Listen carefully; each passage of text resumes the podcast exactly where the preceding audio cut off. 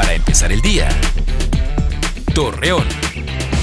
Muy buenos días, miércoles 25 de noviembre le presentamos la información para empezar el día. Con el fin de ofrecer mayor seguridad a la ciudadanía, el alcalde de Torreón, Jorge Cermeño, dio a que se entregará a los elementos policíacos más equipo para brindar un mejor servicio.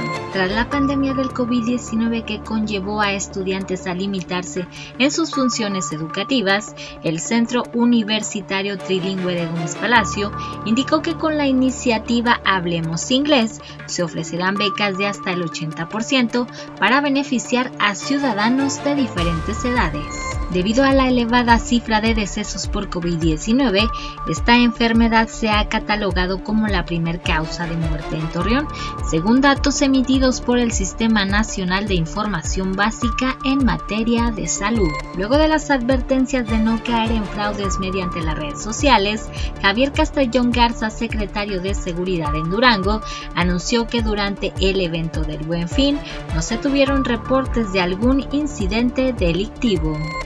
Hoy es el Día Internacional de la Eliminación de la Violencia contra la Mujer.